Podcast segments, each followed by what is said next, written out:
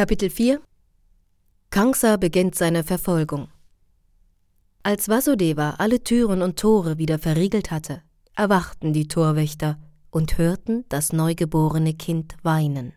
Sofort benachrichtigten sie Kangsa, der bereits ungeduldig die Geburt des Kindes erwartete. Als die Wächter Kangsa die Nachricht überbrachten, fuhr er augenblicklich aus seinem Bett hoch und rief aus Nun ist mein grausamer Tod geboren. Kalter Schweiß trat ihm auf die Stirn, da er sein Ende nahen sah, und die Haare standen ihm zu Berge. Sofort eilte er in den Kerker, wo das Kind geboren worden war. Als Devaki ihren Bruder hineinstürzen sah, fiel sie auf die Knie und flehte ihn demütig an. Mein lieber Bruder, bitte töte dieses Kind nicht, es ist ein Mädchen, und ich verspreche dir, dass ich sie deinem Sohn zur Frau geben werde, deshalb schone bitte ihr Leben. Du sollst doch von der Hand eines männlichen Kindes sterben, so lautet die Prophezeiung. Warum willst du also dieses Mädchen töten? Mein lieber Bruder, du hast so viele meiner Kinder umgebracht, die gerade erst das Licht der Welt erblickt hatten und die strahlend wie die Sonne waren. Es war ja nicht dein Fehler. Dir ist von dämonischen Freunden geraten worden, meine Kinder zu ermorden, aber nun bitte ich dich, wenigstens diesem Mädchen gnädig zu sein und es am Leben zu lassen. Kangsa war jedoch so grausam, dass ihm die flehentlichen Bitten seiner Schwester Devaki nicht berührten. Vielmehr, als wolle er seine Schwester für ihre Worte bestrafen, riss er ihr das neugeborene Kind aus den Armen und wollte es gnadenlos auf den Boden zerschmettern. Dieses Verhalten zeigt, wie ein grausamer Dämon alle Verwandtschaftsbeziehungen vergessen kann, wenn es um seine eigene Person geht. Das Kind jedoch entschlüpfte blitzschnell seinen Händen, erhob sich zum Himmel und verwandelte sich in die jüngere Schwester Vishnus mit acht Armen. Sie trug ein prächtiges Gewand, Blumengirlanden und Geschmeide und hielt in ihren Händen Bogen, Lanze, Schwert, Pfeile, Muschel, Feuerrad, Keule und Schild. Und als die Halbgötter auf den verschiedenen Planeten wie Siddhaloka, Charanaloka, Gandharvaloka, Apsaraloka, Kinnaraloka und Uragaloka die Erscheinung des Kindes sahen, das in Wirklichkeit die Göttin Durga war, brachten sie ihm verschiedene Gaben und Gebete dar. Aus der Höhe rief die Göttin Kangsa zu Elender, wie kannst du es wagen, mich töten zu wollen? Das Kind, das dich töten wird, ist bereits vor mir an einem anderen Ort der Welt geboren worden. Sei nicht so grausam zu deiner armen Schwester. Nach dieser Erscheinung wurde die Göttin Durga unter verschiedenen Namen in vielen Teilen der Welt bekannt. Als Kangsa diese Worte hörte, wurde er von panischer Angst ergriffen. Aus Furcht ließ er Vasudeva und Devaki sofort frei und begann ehrerbietig zu ihnen zu sprechen. Er sagte, Meine liebe Schwester und mein lieber Schwager, ich habe wie ein Dämon gehandelt, als ich meine eigenen Neffen tötete. Ich habe unsere engen Verwandtschaftsbeziehungen außer Acht gelassen, und ich weiß nicht, was die Folge meiner Handlungen sein wird. Vielleicht werde ich zur Hölle geschickt, wo Mörder von Brahmanas hingehören, ich bin jedoch überrascht, dass sich die himmlische Prophezeiung nicht bewahrheitet hat.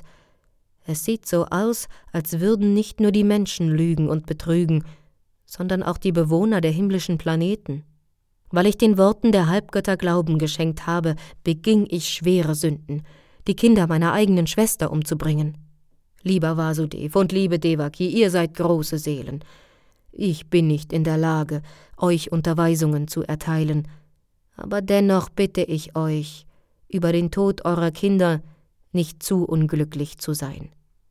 Jeder von uns wird von einer höheren Macht kontrolliert. Und diese höhere Macht gestattet es uns nicht, für immer zusammenzubleiben. Wir sind gezwungen, im Laufe der Zeit von unseren Freunden und Verwandten Abschied zu nehmen. Doch dabei dürfen wir nie vergessen, dass die Seele, obwohl der materielle Körper vergeht, ewig und unvergänglich ist. Zum Beispiel gibt es viele Töpfe aus Ton. Sie alle werden hergestellt und zerbrechen nach einiger Zeit, aber trotzdem bleibt die Tonerde immer wie sie ist. Ebenso werden die Körper, die die Seele annimmt, unter verschiedenen Bedingungen zusammengesetzt und wieder aufgelöst.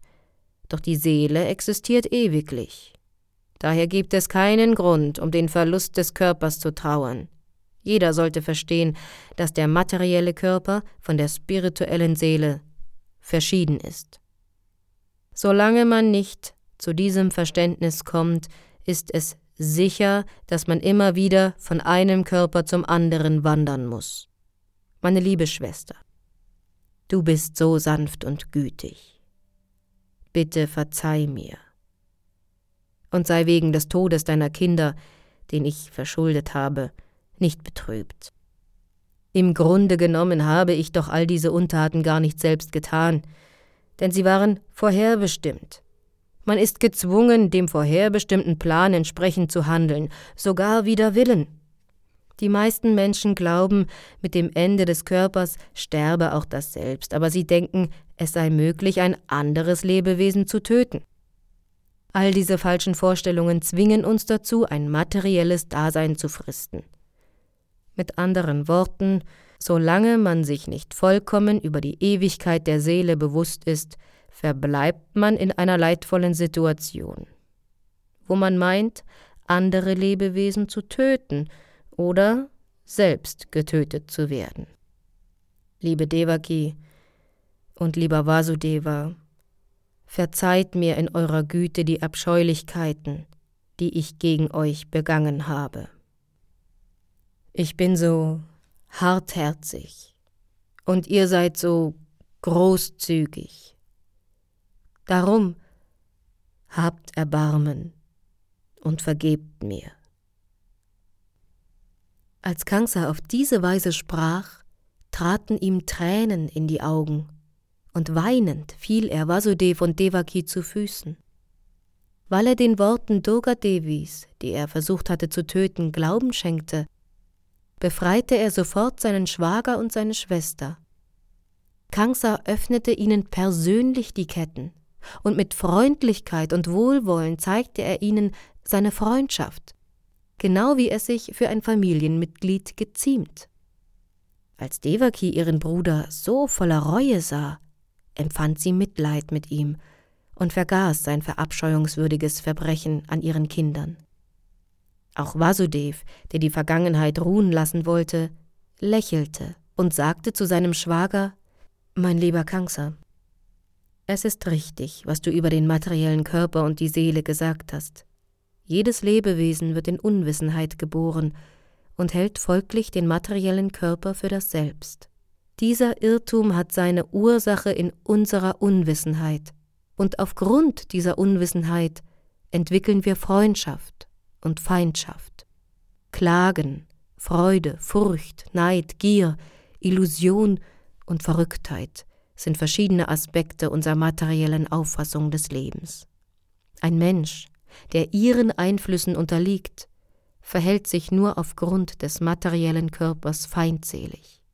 Weil wir solchen Tätigkeiten nachgehen, vergessen wir unsere ewige Beziehung zur höchsten Persönlichkeit Gottes. Als Vasudeva Kangsas Wohlwollen sah, nutzte er die Gelegenheit und klärte ihn darüber auf, dass der Grund für sein atheistisches Verhalten ebenfalls in der falschen Auffassung des Lebens zu suchen sei, die er selbst verurteilt hatte, nämlich in der Identifizierung des materiellen Körpers mit dem Selbst. Als Vasudeva solche erleuchtenden Worte sprach, zeigte sich Kangsa sehr erfreut und sein Schuldgefühl wegen der Morde an seinen Neffen schwand dahin. Mit Erlaubnis seiner Schwester und seines Schwagers kehrte er erleichtert in seinen Palast zurück. Am nächsten Tag jedoch rief Kangsa all seine Berater zusammen und erzählte ihnen von den Vorfällen, die sich in der Nacht zuvor ereignet hatten. Alle Berater Kangsas waren Dämonen und ewige Feinde der Halbgötter. Und so waren sie sehr bestürzt, als sie ihren Herrn von den nächtlichen Ereignissen berichten hörten. Und obwohl sie nicht sehr weise und gelehrt waren, begannen sie, Kangsa Ratschläge zu erteilen. O Meister, lass uns Vorbereitungen treffen, alle Kinder ohne Ausnahme zu töten, die während der letzten zehn Tage in allen Städten, Dörfern und Höfen geboren wurden. Lass uns schnell und entschlossen handeln. Die Halbgötter werden bestimmt nichts gegen uns unternehmen, wenn wir schonungslos zur Tat schreiten, denn sie fürchten den Kampf mit uns. Auch wenn sie den Wunsch hätten, uns daran zu hindern, würden sie es nicht wagen, sich uns in den Weg zu stellen, denn sie fürchten die unermessliche Stärke deines Bogens. In der Tat haben wir gesehen, dass sie jedes Mal, wenn du dich ihnen zum Kampf stellst und im Begriff warst, deine Pfeile auf sie abzuschießen, sofort die Flucht ergriffen, um ihr Leben zu retten.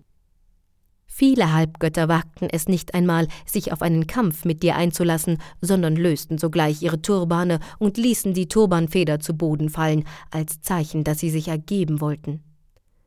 Mit gefalteten Händen baten sie dich um Gnade und sagten Lieber Herr, wir alle fürchten deine Stärke, bitte verschone uns vor diesem Kampf, der für uns aussichtslos ist und wir konnten sehen, dass du diese Krieger, die sich dir hilflos ergaben, niemals getötet hast. Sie zitterten vor Angst, ihre Bogen, Pfeile und Streitwagen waren zerbrochen, sie dachten nicht mehr an ihre militärische Pflicht und waren unfähig, mit dir zu kämpfen. Wir haben also tatsächlich nichts von diesen Halbgöttern zu befürchten. Sie sind zwar sehr stolz darauf, in Friedenszeiten große Kämpfer außerhalb des Schlachtfeldes zu sein, doch in Wirklichkeit haben sie auf dem Schlachtfeld weder Talent noch militärische Stärke vorzuweisen. Obwohl Vishnu, Shiva und Brahma stets bereit sind, diesen Halbgöttern, die von Indra angeführt werden, zu helfen, brauchen wir sie dennoch nicht zu fürchten. Was Vishnu betrifft, so hat er sich bereits in den Herzen aller Lebewesen versteckt und kann nicht herauskommen. Was Shiva betrifft, so hat er bereits allem Handeln entsagt und hat sich in den Wald zurückgezogen. Und Brahma ist entweder ständig in Meditation versunken oder er ist gerade dabei, sich Bußen und Entsagungen zu unterziehen. Von Indra brauchen wir gar nicht erst zu reden. Er ist wie ein Strohhalm im Vergleich zu deiner Stärke. All diese Halbgötter bedeuten also keine Gefahr für uns. Aber wir sollten sie auch nicht unterschätzen, denn sie sind unsere erklärten Feinde. Wir müssen daher vorsichtig sein und Schutzmaßnahmen treffen. Um sie ganz und gar auszurotten, wollen wir dir einfach gehorsam dienen und immer bereit sein, deinem Befehl zu folgen. Die Dämonen fuhren fort. Wenn der Körper von einer Krankheit befallen wird und wenn man sich nicht darum kümmert, dann wird diese Krankheit unheilbar. Ähnlich wird es sehr schwierig, die Sinne zu beherrschen, wenn man sie nicht bedachtsam zügelt, sondern ausschweifen lässt. Daher sollten wir uns vor den Halbgöttern sehr in Acht nehmen, denn sonst werden sie zu mächtig, und es ist nicht mehr möglich, sie zu unterwerfen. Die Stärke der Halbgötter steht und fällt mit Vishnu, da es das endgültige Ziel aller religiösen Prinzipien ist, ihn zu erfreuen. Die vedischen Unterweisungen, die Brahmanas, die Kühe sowie alle Bußen, Opfer, Mildtätigkeiten und Gaben sind zur Freude Vishnus bestimmt. Lasst uns also sofort beginnen, die Brahmanas, die das vedische Wissen besitzen, und die großen Weisen, die die rituellen Opferdarbringungen vollziehen, zu töten. Lass uns alle Kühe töten, von denen die Butter kommt, die für die Ausführung von Opferungen unerlässlich ist. Bitte lass uns freie Hand, sie alle zu töten. In der Tat stellen die Brahmanas, die Kühe und das vedische Wissen sowie Entsagung, Wahrhaftigkeit, Beherrschung der Sinne und des Geistes, Ehrlichkeit, Mildtätigkeit, Toleranz und Opferdarbringungen die Gliedmaßen von Sri Vishnus transzendentalem Körper dar. Sri Vishnu weilt im Herzen eines jeden und ist der Führer aller Halbgötter, einschließlich Shivas und Brahmas. So kamen die Minister zu dem Schluss, wenn wir die großen Weisen und die Brahmanas töten, töten wir zweifelsohne auch Sri Vishnu. Kamsa hörte sich die Ratschläge seiner dämonischen Minister an.